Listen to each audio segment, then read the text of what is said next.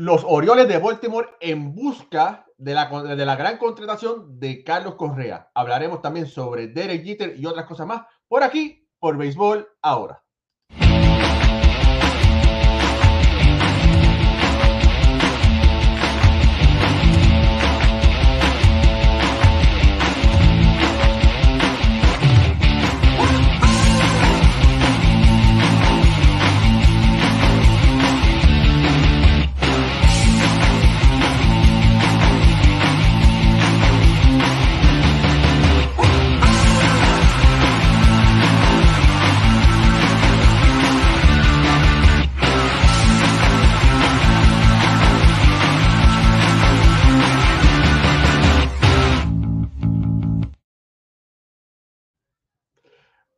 Buenas noches familia del béisbol, bienvenidos a otro gran programa de béisbol ahora por aquí, por su canal de béisbol favorito en YouTube y también por las plataformas de Facebook. Mi nombre es Raúl Ramos y me acompañan como de costumbre Jorge Colón Delgado, historiador de la Liga Oficial de Béisbol de Puerto Rico, Roberto Clemente, Alfredo Ortiz directamente de Puerto Rico, Pucho Barrios directamente de Puerto Rico y Ricardo Gibón directamente y en cadena desde Caracas, Venezuela. Y muchachos, sin querer queriendo revolví la olla de grillos. Y es que me enteré, fuentes confidenciales, me dijeron que el equipo de Baltimore, los Orioles de Baltimore, el pajarito, está seriamente interesados en este señor que está aquí, mira, en Carlos Correa. Y sin querer, eh, sin querer queriendo, no me lo esperaba, pensaba que iba a causar revuelo. En las redes sociales las personas, eh, los fanáticos del equipo de Baltimore, eh, encontraron, como dicen los americanos, hope, esperanza de que su equipo, que ha sido un histórico, pero lamentablemente ha pasado por las últimas temporadas fatales, en la, última temporada ganó solamente 52 partidos, está en ruta o tiene la intención de mejorar y estar en contención contra el este de la Liga Americana contra los Yankees, contra Toronto, contra Boston, contra Tampa. Y quien falta en la pelea es el equipo de Baltimore. Adelante, Ricardo. Sí, bueno, la verdad es que a mí también me tomó por sorpresa tu, tu tweet y toda tu información eh, cuando publicó la, cuando publicaste la nota. Bueno, al leerla completa y ver que los Orioles son los que están detrás de los servicios de Carlos Correa, con una oferta de 10 años y más de 300 millones de dólares, pues habla mucho del, de las ganas, del empeño, del espacio, sobre todo en la nómina que tiene disponible este equipo, puesto que primero es una de las nóminas más bajas en el béisbol. El equipo no ha sido, digamos que, caracterizado por, por invertir mucho en peloteros. De hecho, eh, una de las razones que, o una de, las, de los hechos que causó tanto ruido en su momento fue cuando eh, el venezolano Anthony Santander eh, y Renato Núñez incluso habían tenido grandes temporadas, pero cuando le tocó el momento de la extensión de contrato, cuando les tocó buscar una oportunidad para quedarse con el equipo, pues no fue así para, para los Orioles de Baltimore, más bien decidieron salir del pelotero y no era un jugador que estaba pidiendo exorbitantes cantidades de dinero. Entonces, ver ahora que los Orioles, que además tienen una de las mejores granjas en el béisbol, eh, y esto lo vamos a ir conversando más adelante, puedan buscar a Carlos Correa, pues me parece primero un poco atrevido, eh, me parece que todo dependerá también de qué resulta de estas negociaciones del convenio colectivo pero al mismo tiempo sería interesante ver la postura de Carlos Correa, porque los Orioles de Baltimore no son un equipo competitivo, no han estado dentro de los primeros lugares en la tabla del este de la americana, y Carlos Correa viene de un equipo ganador como los Astros de Houston. Entonces tú vas a pasar de Houston a Baltimore a menos que te ofrezcan un proyecto enorme y esto es lo que está buscando Carlos Correa. Bueno, te voy a contestar, te voy a contestar eso ahora mismo. Te lo voy a contestar ahora mismo. Mira, no hay muchos equipos que puedan, perdón, que estén dispuestos, porque de que pueda, pueden, que estén dispuestos a abrir sus carteras y pagar lo que, lo que Correa está pidiendo, ¿verdad? Que es al norte de 300 millones de dólares. mis fuentes médicas, que está en el artículo, pueden leerlo en conlapasellenas.com. Eh, el equipo de los Orioles se comunicó anteriormente con el gerente, el, perdón, el, el agente de Correa. Ya Correa no tiene ese agente, tiene a Scott Boras, pero existe una buena relación de trabajo entre Scott Boras y Elías, eh, que es el gerente general del equipo de Baltimore. Existe una buena relación. Y mira, y eh, apriétese los pantalones. Aquí les voy a decir los números para que ustedes sepan. Aquí en exclusiva, mañana voy a estar en, diferentes eh, sitios en Baltimore eh, y algunos shows dando esta información, pero aquí en Béisbol ahora es donde va a salir primero. El equipo de Baltimore le ofreció un contrato de 10 años a Carlos Correa. Ese contrato eh, tiene mayor valor en los primeros dos años que el resto. En los primeros dos años está valorado en alrededor de unos 44 a 45 millones de dólares. En los primeros dos años y en los restantes ocho está alrededor de los 29, entre 29 a 30 millones de dólares. Un contrato heavy al principio, donde puede coger una gran cantidad de dinero, los 300 millones de dólares que él quiere, más de 300 millones de dólares, que lo posiciona como uno de los salarios más, más altos. Y me están diciendo que el contrato valor total sería por encima de los 350. Por encima de los 350. ¿Cuánto por encima de los 350?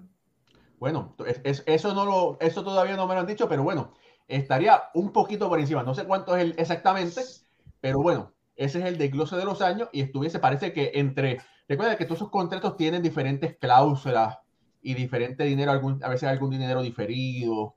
Eh, pero es que sobre 350 millones suena muy demasiado. No. Pero, pero, pero, Pucho, tienes que recordar una cosa. 300 sí. Pero, 350. pero te estoy diciendo una cosa. Recuerda una cosa. Eh, no es lo que cueste un pelotero, pero es, lo, es lo que el mercado esté dispuesto a pagar. Y en este momento, los Orioles de Baltimore, gústele a quien no le guste, es el peor equipo junto a Arizona de las grandes ligas. y, 52 victorias. Y hay que tener en mente también, hay que tener en mente también que si en algún momento 300 millones era lo que, ¿verdad? El tope que estaban buscando, la firma de Seager en Texas cambia ese numerito y lo pone, ¿verdad? A, sobre 325 millones, que es lo que, lo que entonces estaría buscando Carlos Correa, si es de su intención principal había sido ser el campo corto, ¿verdad? Con el mejor pagado y, y este, la firma de Seager entonces cambia esos muñequitos, entiendo yo. Entonces, ahora, eh, el equipo de Baltimore sabemos que tuvo una, una, temporada, ¿verdad? Desastrosa, pero cuando tú vas a ese line-up, tú le añades a un Carlos Correa y al lado de un Cedric Mullin, eh, mejoran, mejoran, van, en la, van en la dirección correcta, pero todavía le falta. Oh, claro, claro. Lo importante es, lo importante es que, lo, que Baltimore entiende que tiene que invertir para competir.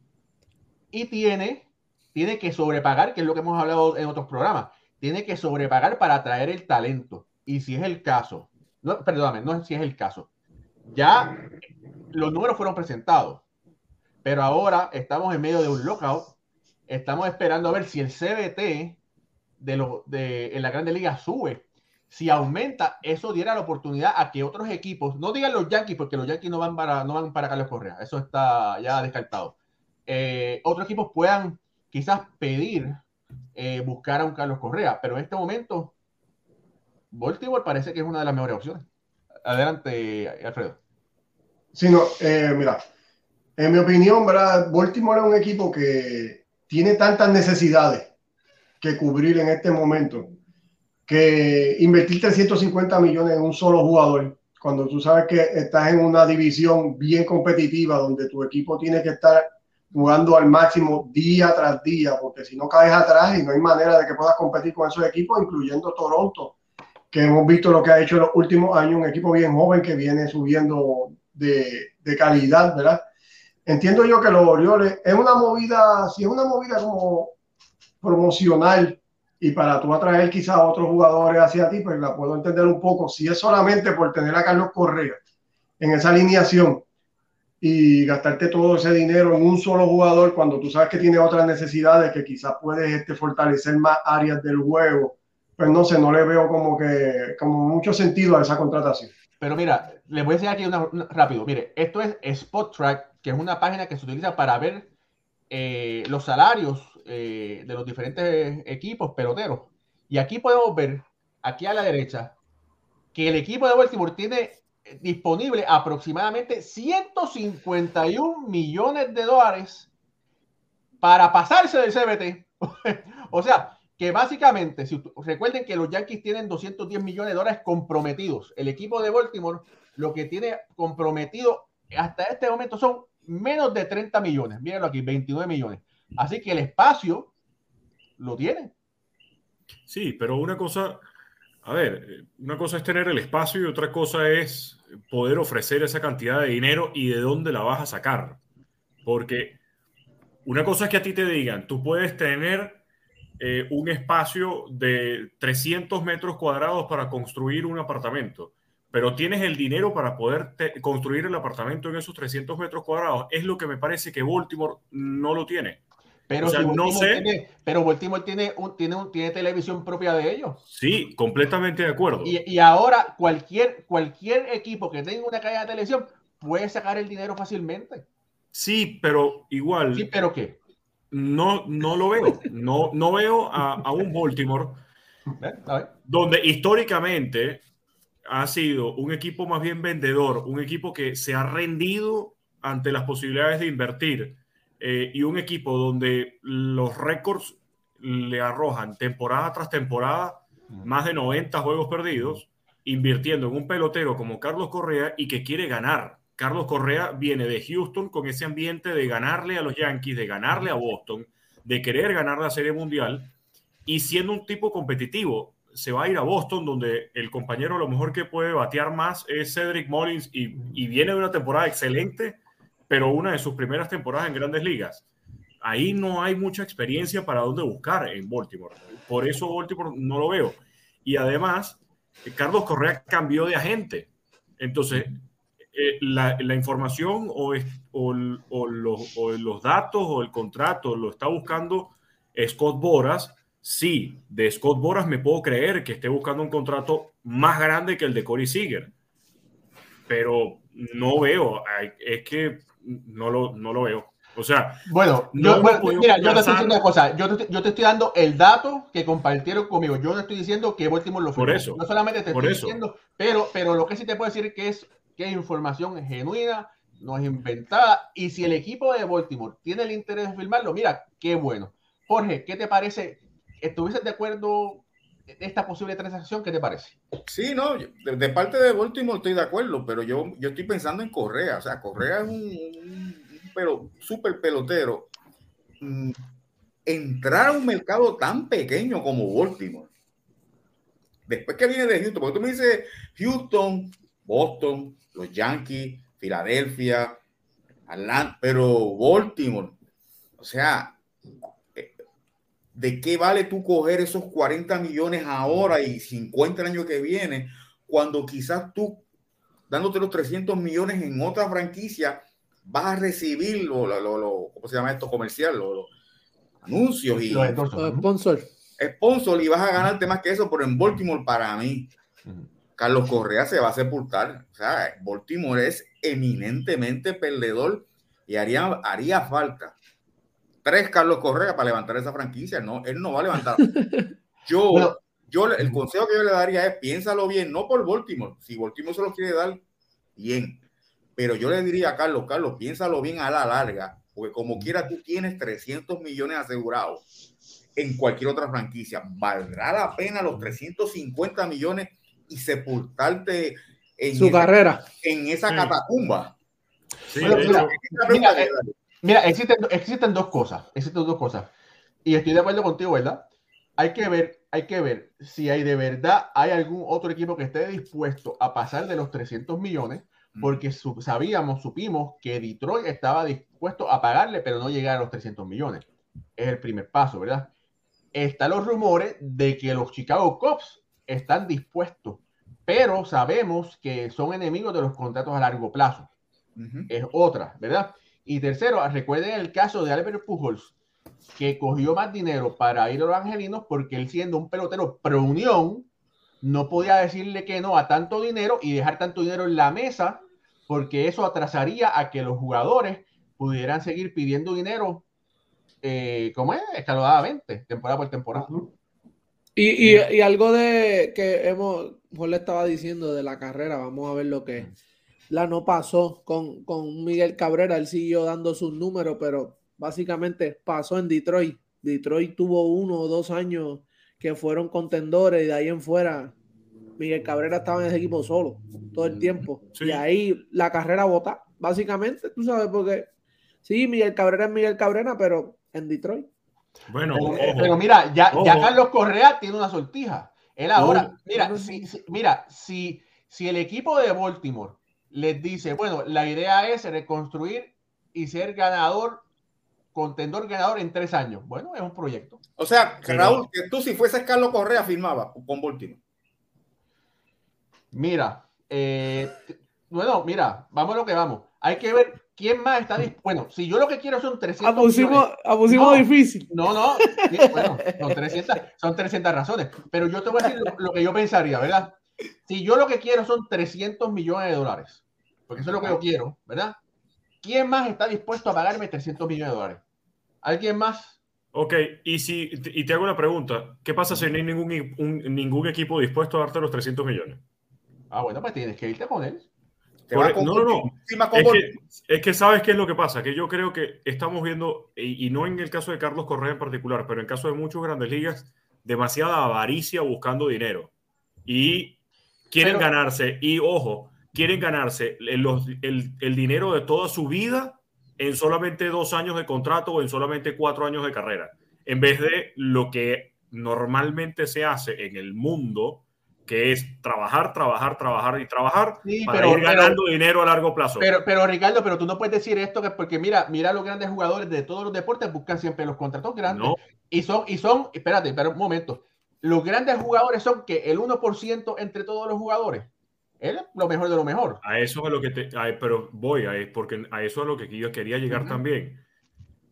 A mí me parece que fue un, un, error de Carlos Correa no aceptar la oferta que le hicieron antes del paro laboral. Porque no se sabe qué es lo que va a pasar después. Un jugador inteligente, Juan Soto. Juan Soto negó 350 millones de los nacionales de Washington porque sabe que en la agencia libre, que todavía le faltan dos años para poder llegar, ahí va a lo mejor conseguir un contrato muchísimo más grande del que pues, de, por sí ya le estaban ofreciendo, porque en los dos años que le restan de, control con los nacionales de Washington puede estar ganando aproximadamente 27 millones de dólares por cada uno de los, de los años en promedio, entre el que viene y el siguiente. Ahora, ver a Carlos Correa tan empecinado en buscar más de 350 millones de dólares, solo porque eh, solamente porque Corey Seager recibió los 325 con los Rangers de Texas, que al mismo tiempo, igual es el mismo caso, Texas no era un equipo que invertía en peloteros. Y todo el caso con, Corre, con Corey Seager y con Marcus Simeon, además del otro lanzador que completaron 586 millones de dólares en firma en tres peloteros, una semana antes del paro laboral, justo cuando venía todo el discurso de Manfred donde los equipos están, miren cómo mis equipos están invirtiendo, mira cómo no son los de grandes mercados nada más. Es raro. Toda la movida es extraña. Entonces, al ver que Carlos Correa entonces está empeñado en que no, yo tengo que buscar más contratos, yo tengo que buscar más dinero, yo tengo que buscar más dinero, y los salarios en grandes ligas se basan en comparaciones más que en talento. Entonces, miren, no sé de verdad si hay un equipo que esté disponible para invertir 300 millones de, dólares en un pelotero después de lo que vayamos a ver con, el, con, el, con la negociación del convenio colectivo. Sea Baltimore, sea Kansas City, sea Tampa, sea Pittsburgh o sea Cleveland. No lo sé. Creo que Carlos Correa tuvo que haber aceptado los 350 millones que le ofrecieron antes y ya estar asegurado el resto de su vida, porque nadie le va a negar el talento es un excelente campo corto. Pero querer buscar siempre más, más, más y más dinero. Mira, al final puede ser que no consigas a nadie, tengas que más bien recortar tus expectativas. Claro, pero mira, yo te voy a decir una cosa. Eh, Correa es uno de los jugadores élite que hemos hablado, que sabíamos que iba a buscar un gran contrato. Sería ilógico que, que Correa diga, no, yo me conformo con 250 millones, ¿verdad? Sería ilógico, que, él lo, publicara. Él está diciendo, 300, 300, 300. Hemos hablado muchas ocasiones aquí sobre sus problemas eh, de lesiones, hemos hablado sobre el interés de otros equipos. Hay, hay 50 mil razones. Yo vuelvo y repito, me alegra saber que el equipo de Baltimore está tratando de hacer lo posible para despertar a su fanática. No olvidemos, no olvidemos que en el pasado gastaron grandes en, en Chris Davis que lamentablemente le salió con un petardo quemado, se, ¿verdad? Y yo, uy, más nada, ¿verdad? Pero si dieron esa cantidad por Chris Davis, mira, pueden dar esa cantidad de dinero eh, por, por, ¿cómo es? Por Carlos Correa. Sí, y, no, y tenemos que tener en consideración a, a, favor de los Orioles. Ahora mismo los Orioles sí son un small market, ¿verdad? Y, y no han pasado por buenas temporadas en los, en los bastantes últimos años, ¿verdad? Pero tenemos que, esa es una franquicia ícono en grandes ligas. Los Orioles son de la franquicia ícono. O sea, aquí no lo estamos comparando con los Diamondbacks ni con los Marlins. o sea, los Orioles son una de las franquicias que, que tienen un historial de campeonato. Y, ¿verdad? y mirándolo por el punto de Carlos Correa, si él está pensándolo de esta manera, si Carlos Correa piensa que él puede llevar a esa franquicia a, brillar como en algún momento otros campos cortos, ¿verdad? Como lo hizo Carl Ricken en, su tiempo y como los años de los 60, donde esa franquicia estaba siempre en los playoffs y en, y en series mundiales.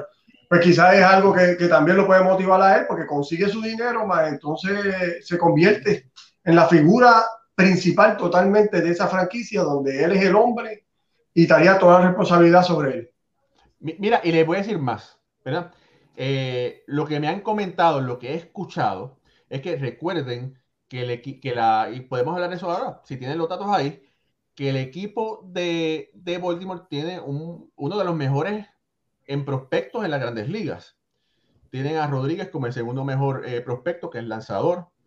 Y tienen también al cubano César Prieto, que se lo robaron por 600 mil dólares, ¿verdad? César Prieto, que viene de jugar en la Liga de, de Cuba, eh, batió eh, más de 40 hits eh, de juego consecutivos en, esa liga y es un gran talento. Y parece, aparentemente, es que los Orioles están tratando de traer jugadores hispanos, latinos, y convertir a este equipo en uno que sea atractivo para las comunidades latinas. Así que un cubano, un César Prieto, eh, Rodríguez, que no me recuerdo de su nacionalidad, eh, descendiente de qué cosa es, que es el segundo mejor prospecto de la organización. Grayson Rodríguez es norteamericano. Pero bueno, bueno, dice, dice que nació en el área de Texas, pero no sabemos si es mexicoamericano o qué cosa es, ¿verdad?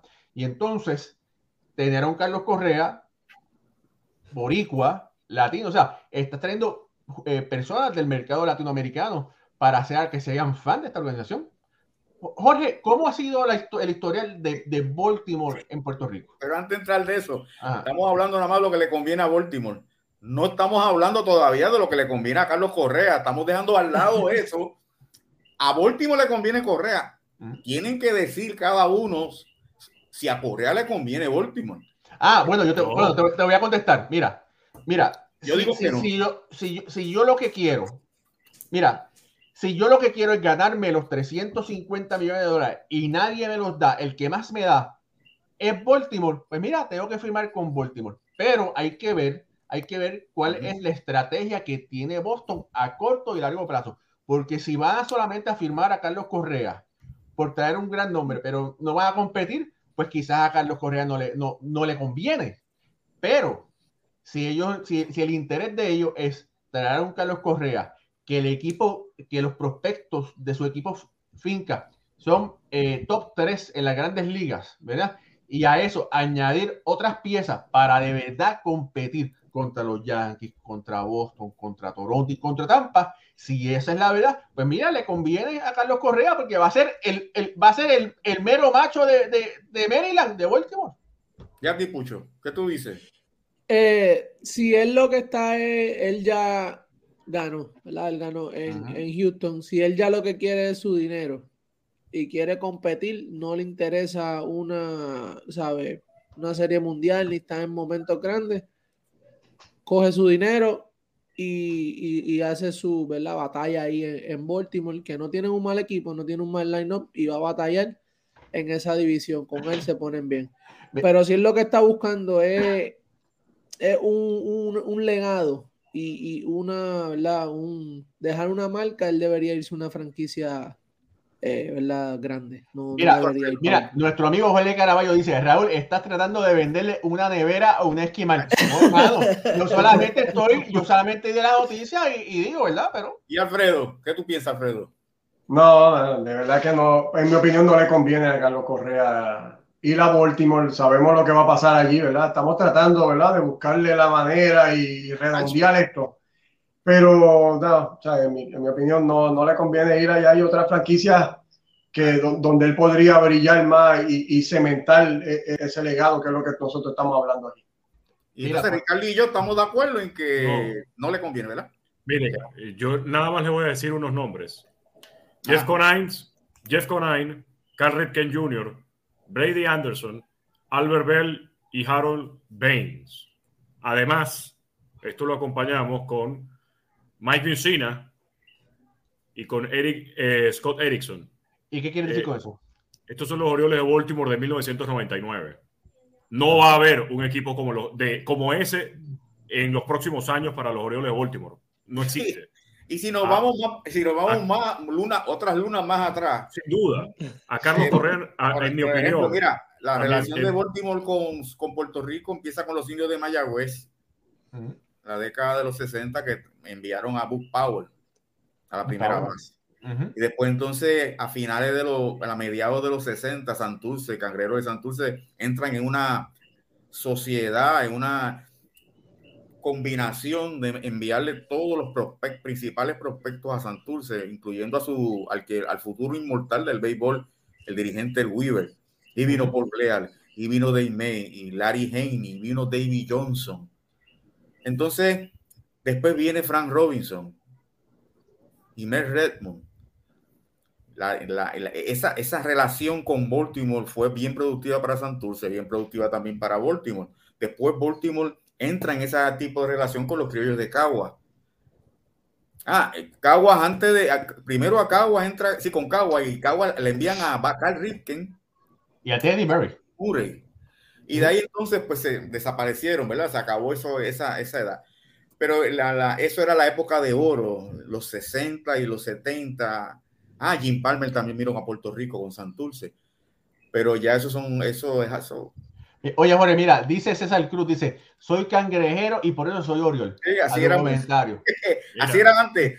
Antes tú era, uno era Oriol porque, o sea, antes el fanático de Puerto Rico era leal a su equipo en las grandes ligas. Y entonces, como Baltimore era el equipo que nos daba eh, prospectos, nosotros éramos de Baltimore. Y yo hice la historia de la Serie Mundial del 71, que Clemente nos acabó la, la serie y estábamos molestos con Clemente. Salió MVP, pero estábamos bien molestos con Clemente. Que era no había esa cosa de que no, yo voy a donde están los puertorriqueños. Antes era, el equipo mío es dónde está representado mi equipo de Puerto Rico. Entonces, Baltimore era Santurce y los Piratas eran los senadores de San Juan.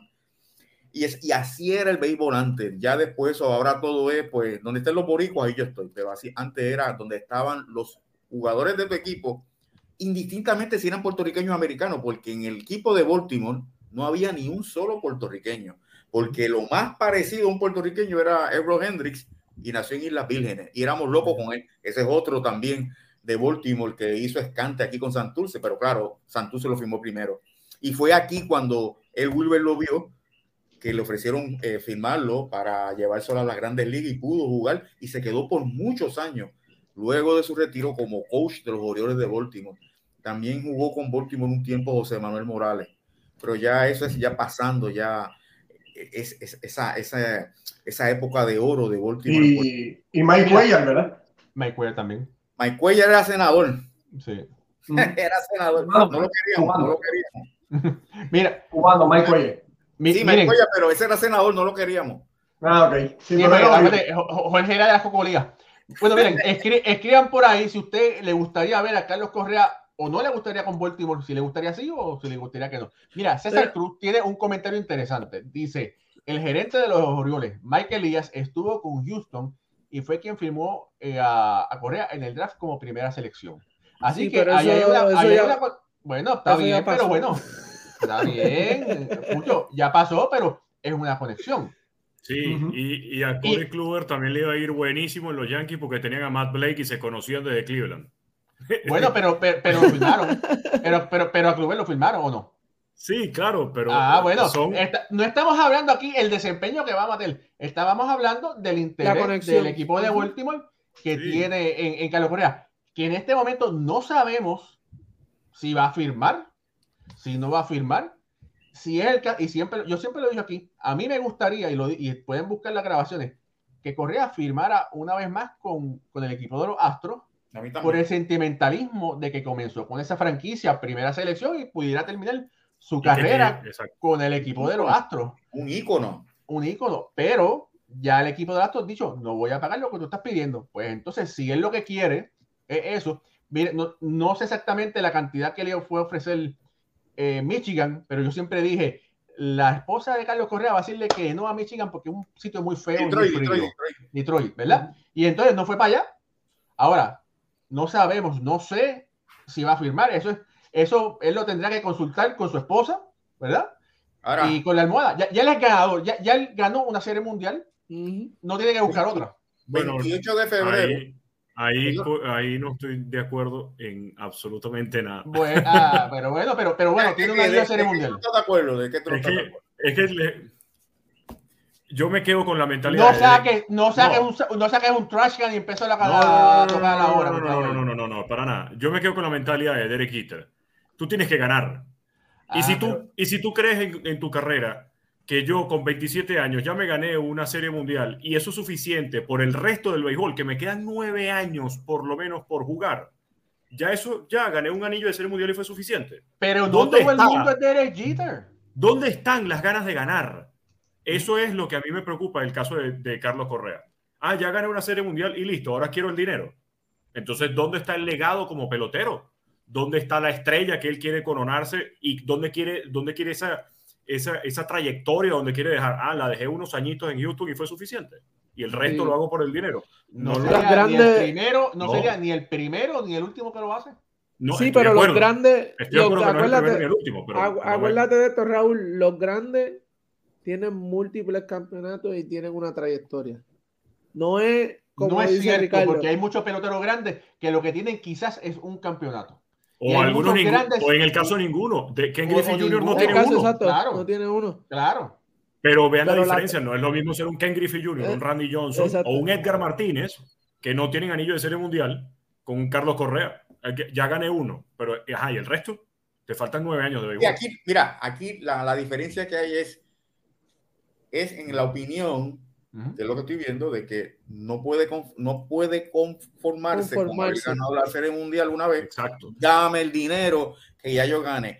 El, el- el- el- la meta, el norte de todo pelotero tiene que ser, tiene que ser ganar la Serie. Mundial. Y, Claro, y tú sabes que, y tú sabes que, Jorge, no creo que sea el que sea uno y ya, porque como dice Raúl, hay muchos que tienen uno y ya. Sí, Es pero nunca, lo pero, que- Si nunca- tiene es- suerte. Es lo que, es lo que pero él ha no se vendido. Pero no se Es lo- rindieron. Sí, es, es el Pero hambre es- de seguir ganando. Es, pero es lo que él ha vendido. Su personalidad, Claro. como él se expresa, ha sido de que él quiere ser, él quiere dejar una marca, él quiere, él quiere ser a Y Rodríguez para allá. Claro. Y eso está bien, pero entonces haciendo estas decisiones de irte a una franquicia como esta por dinero es como Pe- Pero, Pucho, es que Sí. lo que no sabemos, lo que no sabemos aquí es si Baltimore, sea Baltimore o sea la franquicia que sea. Porque si se va, eh, vamos a decir, se va a los Chicago Cubs, ¡wow! Se fue para los Cubs, que los Cubs han ganado una serie mundial en cuántos años. No está garantizado que. ¡Vamos a lo mismo! Sí, pero, ¿Cuántas- pero, pero una, pero una es el franquicia nombre. más ganadora que Baltimore. Eh, Y un mercado mayor que el de Baltimore. Los Bueno, pero que sea una franquicia más ganadora, no, no, no creo que sea así. Pero, pero lo que, lo que, si yo fuera Carlos Correa, yo tuviera que sentar y decirme, bueno, yo a mí me interesa el dinero, pero quiero saber qué compromiso ustedes tienen en ganar de verdad. Claro. ¿Qué compromiso ustedes tienen? Usted me va a mí 300 millones de dólares, pero ¿cuánto ustedes están dispuestos a firmar agentes libres para poder llegar allá? Porque sí, podemos tener un, a un, eh, ¿cómo se llama el catcher? Que, que, es el prospecto número uno. Podemos tener a un... Este, Ad, podemos- Adley Rushman. Podemos tener a Rochman, podemos tener a Rodríguez si llega bien a la Grande Liga y son, y son superestrellas. Podemos tener un César Prieto, que, pero los prospectos son solamente un paso. El, el equipo se tiene que redondear con agentes libres de calidad. Si no, si, si es el caso que Baltimore no va a llevar agentes libres de calidad, ah, pues mira, pues, ya, es, es otra cosa. Aquí hay un comentario, Raúl, de José Tirado que dice: Nadie puede decir que los Orioles no van a ser competitivos. En 5 o 6 años, San Diego era competitivo hace 4 años. Mira, San Mira. Diego, tú te das cuenta cuando las franquicias no son ganadoras.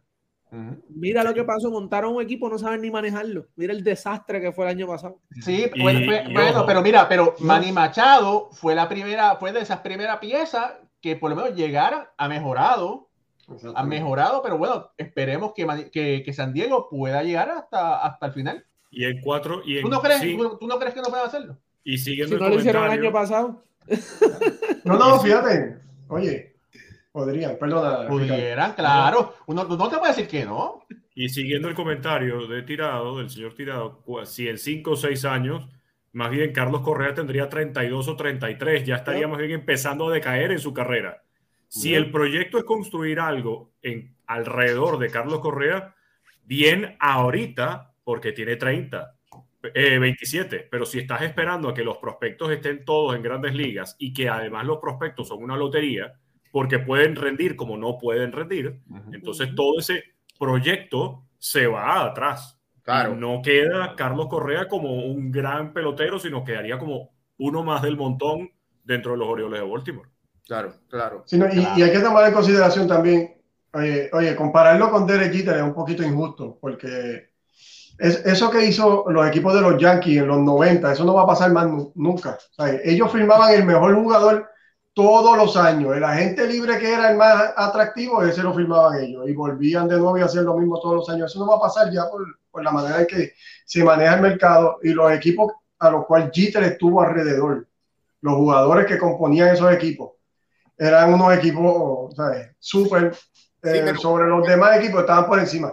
O sea, esto no va a pasar más por la manera en que se manejan Pero- los mercados ahora mismo. Pero Correa no tiene que hacer lo que hizo Jeter. Mira, No, no, Correa, exacto, ojo, pero Correa, Correa no, juega con- la comparación no iba con eso. La ¿Ah? comparación iba en la mentalidad de querer ganar, no en armar equipos competitivos. Y los Yankees. sí, pero tú puedes tener el, deseo de ganar, pero sí. eh, lo- el equipo que te ponen alrededor le ayuda muchísimo a, a tu lograr. Claro, de- Claro, Claro, claro. La diferencia- por eso la mismo diferencia que tú de decir es que no debe de firmar con Baltimore. Exacto. Ajá. La diferencia, la diferencia entre los equipos de los Yankees del 96 al 2001 no fueron muchas. Fue básicamente el mismo número, el mismo núcleo de peloteros que se mantuvo. Las firmas de los agentes libres y la- las derrochadas de dinero vinieron después del 2001 en adelante. Pero esa jerarquía, esa hegemonía de los Yankees histórica del 96 al 2001 fue manteniendo el mismo núcleo de peloteros. No veo a, a otro equipo haciendo lo mismo y, y mu- y muy lejos. Pero, pero antes de antes que alguien hable, Correa, con los años que tiene con Houston, y Correa se va a Boston y va a ese tipo de equipo, él puede, el, el legado de él, porque él, él es un super pelotero, el equipo que él vaya, después que él siga jugando como está jugando con, con Houston, él va a ser uno de los, de los, de los mejores señores en la historia.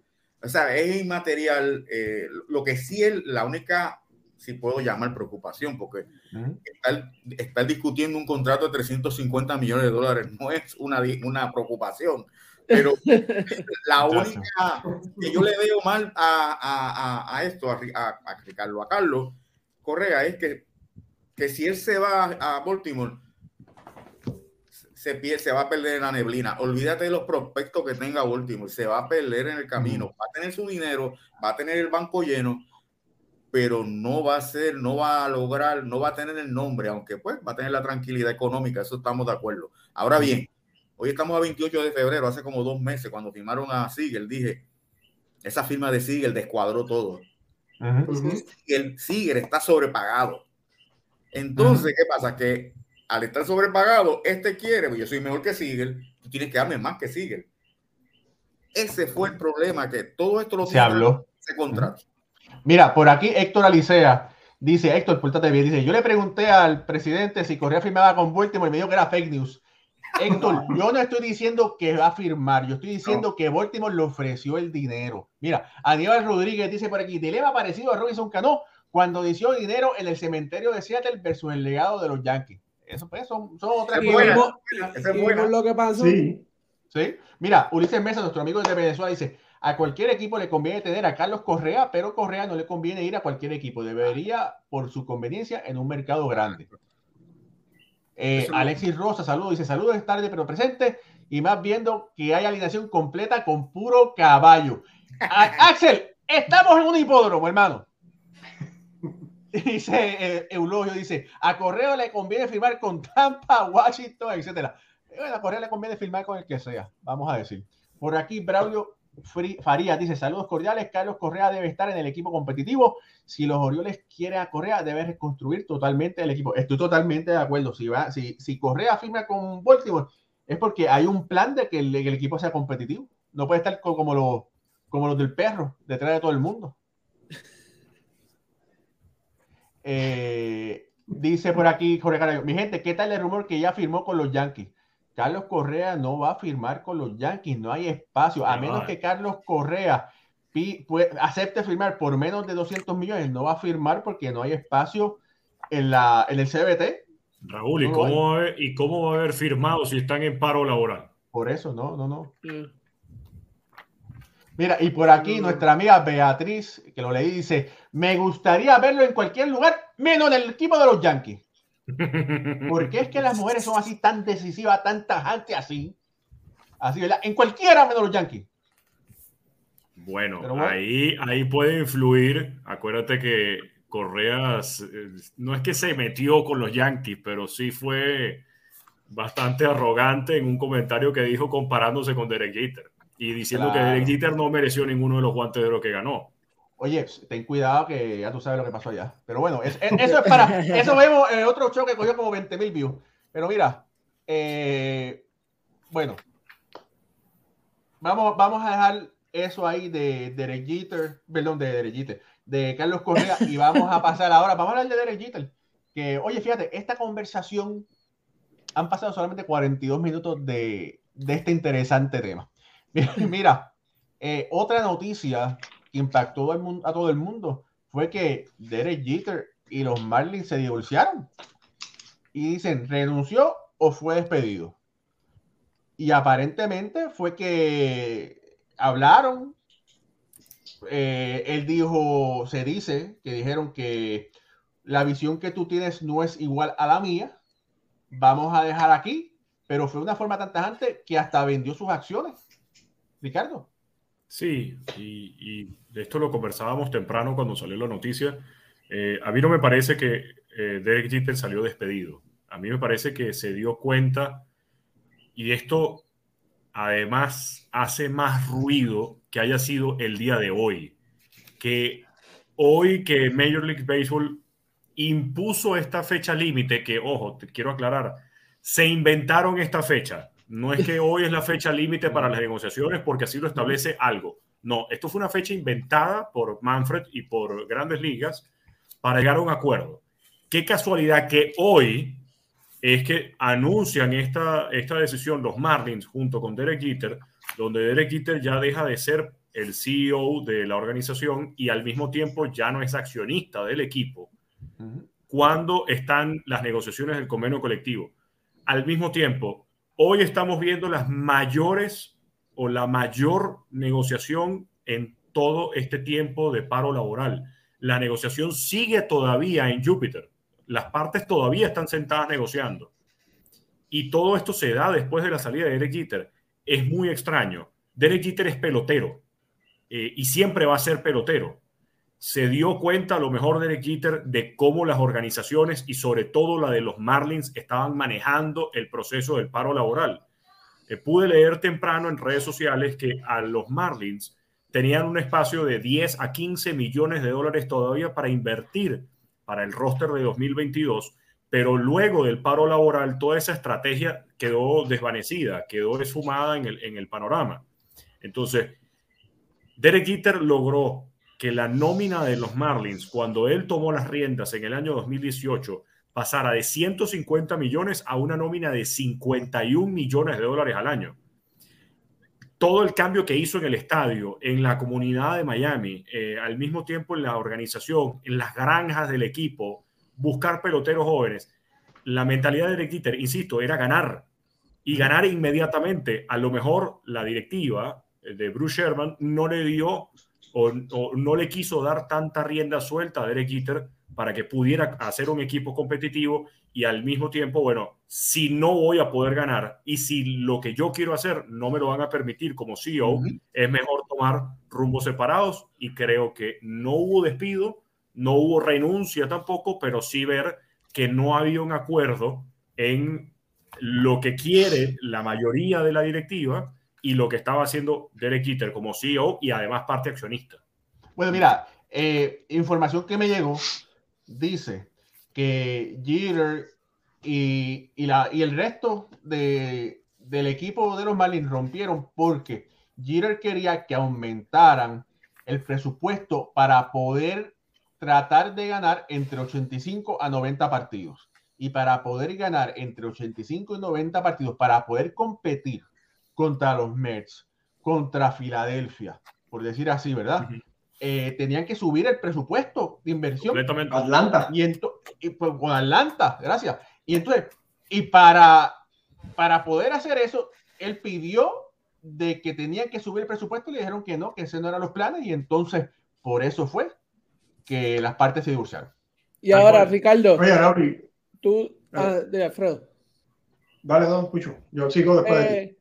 Eh, mira, mira, mira, eh, Ricardo, por aquí dicen, te felicito, Ricardo, por ese análisis. Y dice por aquí nuestro amigo Jorge Carabello, dice, Ricardo, por eso es que te admiro. Ese es el análisis, bravo por ti. Gracias, gracias, Jorge, eh, gracias. Ricardo, esto habrá sido una noticia de ya de varios días y lo tenían callado y tratando de, despejar, tirar un bolite de humo, tirarle tierra en los ojos a la gente. Quién sabe, a lo mejor para desviar atención durante gran parte del día, todos los focos estuvieron sobre el Twitter y nunca estuvieron sobre las negociaciones del convenio colectivo, que además hoy empezaron más temprano que antes. O sea, hoy ha sido el, día de reunión más larga y además el día de reunión que empezó más temprano de todos. Entonces, qué casualidad que se da todo, eh, se da la noticia de Derek Jeter para no redundar, y todo el mundo habló de Derek Jeter y no hablaban de las negociaciones. Eso es lo que genera ruido y por eso eh, ha sido la, forma de grandes ligas en cómo han manejado esto. El primero de diciembre, y esto lo colocaba en uno de mis tweets temprano hoy, el primero de diciembre Rob Manfred dijo, sería, eh, eh, queremos hacer o estamos haciendo este paro laboral, este cierre patronal, para evitar que las cosas puedan suceder durante una temporada. Es mejor hacer esto que se pierdan juegos de temporada regular. El 10 de febrero dice, sería desastroso que perdamos juegos de, temporada regular. Y resulta que hoy, 18 días después, dicen, estamos dispuestos a perder el primer mes de campaña. No puede ser. Sería, sería terrible. No, puede ser, no puede ser vean el, el, discurso, como lo ha manejado Ron Manfred y como lo ha, lo ha manejado la Organización de Grandes Ligas, ha sido de todos ellos querer imponer sus condiciones, sus reglas y no importa lo que le diga la Asociación de Peloteros. Entonces, que se dé esta situación de los Marlins con Jeter, porque no lo están haciendo con cualquier CEO, es Derek Jeter. Es una personalidad que vino a ganar en el equipo y que ahí Raúl mismo lo está comentando quiero aumentar el presupuesto para poder ganar entre 80 y 90 partidos y no me lo estás dejando. Adiós, no tengo cómo ganar. Y por eso Derek Jeter siempre va a querer ganar, ganar y ganar. Alfredo. Sí, definitivamente aquí, en mi opinión, el que sale perdiendo es el equipo de los Marlins. Oh, sí. El, prestigio, el prestigio, que le da la, la, figura de Derek Jeter, una mente de béisbol privilegiada, como estamos hablando aquí, ganador eh, se pierden, se pierde esta organización de, de esta figura. Oye, eh, Jeter ayudó a salir de esos contratos malísimos que tenía el equipo de los Marlins, ¿verdad? Eh, principalmente de Stanton, también salieron, de Riel Muto, y todo eso lo que le trajo fue una cantidad de prospectos a esta gente que de una de las peores fincas que había en grandes ligas, ahora mismo está como número 3 en, en, prospectos, ese equipo de los Marlins. Y esta es la visión, entiendo yo, que tenía Derek Jeter, ¿verdad? Un proyecto de 3 a 5 años, donde de venir de abajo a subir toda la calidad de, de esta franquicia hasta, hasta las grandes ligas.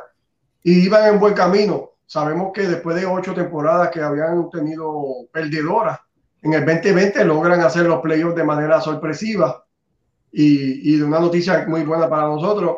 Así que yo veía al equipo de, los Marlins viniendo como, como uno de los equipos jóvenes que se estaba fortaleciendo y el perder a Derek Jeter es como perder el norte hacia donde se dirigían y entiendo yo que va a ser muy perjudicial para esta organización. Pucho, por ahí eh, dicen que dicen que allí le, le, quedaba un año de contrato y uno de sus jugadores lo salió a defenderlo. Sí, salió Miguel Rojas y un sinnúmero de jugadores más hablando ¿verdad? en defensa de Jeter. Y es, la única credibilidad que tenían los Marlins era, era Jeter. por lo único que la gente, si tú te fijas, identificaba a los Marlins era identificando a Jeter, que era el, la parte de, era parte de la gerencia y ahora tú pierdes eso, no sé qué va a pasar con la, con, la franquicia de los Marlins ahora mismo, honestamente. Es para abajo que van. Bueno, eh, para mí fue sorpresivo que Jeter se fuera a salir de esa forma en que salió, ¿verdad? Eh, y bueno, yo no, yo no creo que los Steinbrenner vayan por esta. Hay veo comentarios que dicen, no, hace falta que saquen a Catchman y que traigan a Jeter. Yo no creo que pase. se habló mucho. Sí. Se habló mucho hoy. Bueno, pero, pero de hecho, estuve en, un space de fanáticos de los Marlins, un space, pero no fanáticos de los Marlins latinoamericanos, sino norteamericanos, y la gran mayoría de ellos decían, ¿y por qué no regresar Jerry Jeter a los Yankees? ¿Por qué no darle la oportunidad y salir de Brian Cashman, que parece haber quemado su ciclo? Mucho de esto se habló hoy sorpresivamente. Ya todos hablaban de Derek Jeter eh, yendo a un equipo competitivo y lo que coincidimos eh, todos los que participamos en ese space, era que este no es el fin de Derek Jeter involucrado al béisbol. Creo que él se va a mantener buscando alguna especie de oportunidad en esta parte gerencial del deporte que se ve que le gustó. Y, y al mismo tiempo los Marlins, bueno, ver si su encargado, del, el, vicepresidente de operaciones, puede ser el que tome las riendas o que no estaría del todo mal eh, ver cómo Kim En empieza a tener más responsabilidades, eh, como ahora la única persona que tiene la capacidad para tomar las decisiones, al no haber CEO, entonces puede ser ella como gerente general el que tome estas riendas y poco a poco irle dando confianza en, el gran trabajo que están haciendo. El norte del equipo creo que no se ha perdido, eh, no creo que los Martins se vayan para abajo, pero lo que sí veo es un equipo que de cara a los jugadores no van a sentir el mismo apoyo de la directiva. Es decir, si sabían que con Derek Jeter estaban en un proyecto para ganar y se dan cuenta que eh, la salida de Derek Jeter es precisamente porque no le dieron un presupuesto que él estaba pidiendo para hacer un equipo competitivo, entonces los demás peloteros van a decir, no, no quiero jugar eh, en los Marlins, quiero irme a otro equipo que sí esté dispuesto a ganar. Y, eso es lo que me preocupa, que los peloteros lo puedan ver de esa manera. Pero es que, hay, es que con esto te lo dice todo, Ricardo. ¿Sabes? Y ahora mismo, eh, esto era una. Si tú querías atraer a una estrella o un jugador de nombre, Jeter era la cara. Tú tenías la pieza. Tú tenías la pieza para hacer un equipo ganador, para atraer gente. Porque es como hablamos, como dice Raúl, eh, eh, es tú la con quien tú te identifiques muchas veces en, la, en las organizaciones son, la, son las firmas, como pasa mucho en la NBA. Ah, este coach fue mi coach, aquí y allá, en el NFL pasa también. Entonces ahora tú pierdes esta figura de Derek Jeter, eh, eh, es letal. Oye, Ricardo, ¿cómo se llamaba este jugador venezolano que se retiró hace como dos años de los Marlins? Eh, que jugó también con los Yankees. Bueno, ahora no me viene el nombre a la, a la mente yo tuve, tuve la oportunidad de entrevistarlo cuando Jeter cogió las riendas de, de, los Marlins y el comentario que él me dijo es que ya se sentía una atmósfera diferente en la organización, que ya se sentía como que Derek Jeter estaba tratando de que los jugadores, aunque tenían eh, récord perdedores, que se sintieran como ganadores, con una mentalidad. No, no Cervelli. Eh, ahora no, ahora se, se, me fue el nombre. Pero bueno, ya en ese momento ya existía una atmósfera mejorada eh, en la organización. Hay que ver, hay que ver. Martín eh, Prado. Martín Prado, gracias. Martín Ah, Prado. claro. Martín Prado.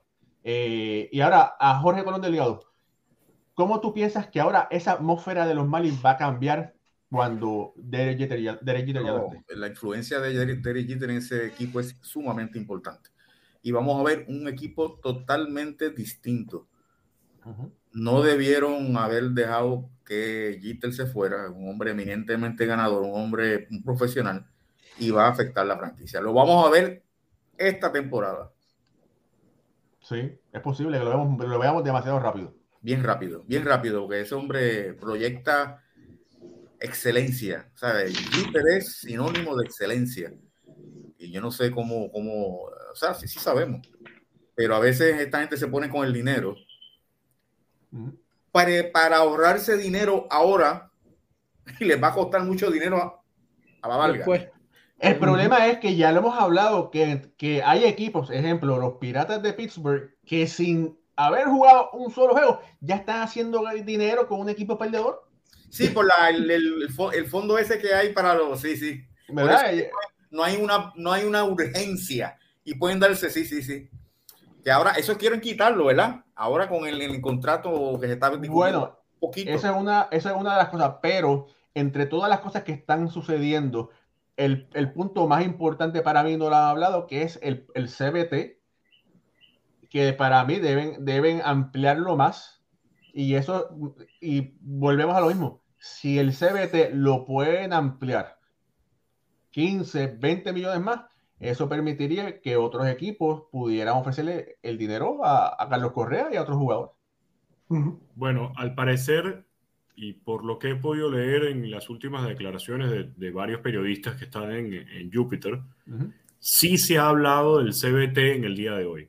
De hecho, de hecho eh, Evan Drelich fue quien publicó que Grandes Ligas le dio a, lo- a la Asociación de Peloteros dos opciones. Una de ellas habla de playoff expandidos de 14 equipos, el salario mínimo en 700 mil y el bono para los peloteros de prearbitraje en 40 millones. La opción B habla de unos playoff expandidos de 12 equipos, después el salario mínimo en 600 y tantos miles de dólares al año y luego el bono para los jugadores de prearbitraje en 20 millones de dólares.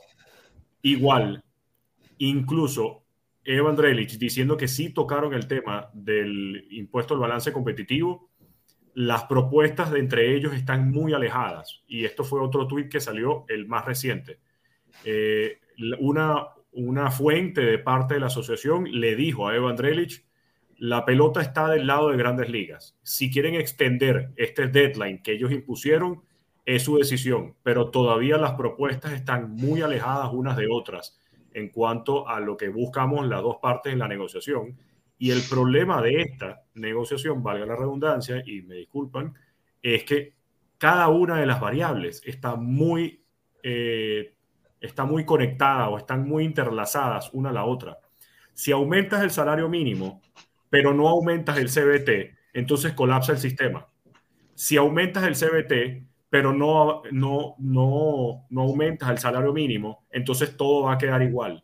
Y al mismo tiempo, las ofertas calificadas, la capacidad de, de, los peloteros de ganar en, el, en, el, en la situación de arbitraje salarial, eh, el draft internacional eh, o el dinero que van a tener los equipos por draft internacional, es una negociación extremadamente complicada lo que está buscando la Asociación de Peloteros porque quieren cambiar el modelo de negocio completo, mientras que Grandes Ligas no está queriendo ceder y quiere mantenerlo como está. Bueno, familia, eh, esto es Béisbol Ahora. Estamos lunes y jueves a las 8, 8 y media hora del este, 9 y media hora de Puerto Rico, Venezuela, Dominicana. Suscríbase a nuestro canal. Eh, estamos en las redes sociales. Eh, ha sido otro gran programa. Felicidades a todo el panel. ¿Y qué les puedo decir? Que el béisbol es como la iglesia. Muchos la visitan, pero pocos la entienden. Jorge, por favor. Antes de, antes de despedirnos, están todavía reunidos ambas partes, están trabajando. Así que pues, todavía hay esperanza de que se acabe eso hoy. De parte de nuestro editor Raúl Ramos, de Alfredo Ortiz, Pucho Barrio y Ricardo Vivón desde Caracas, Venezuela. Este servidor Jorge Colón Delgado. Gracias por estar con nosotros. Esta será entonces hasta el próximo jueves cuando tendremos otra edición más de Béisbol entre amigos. Hasta entonces, que Dios los bendiga. Y no maten al mensajero.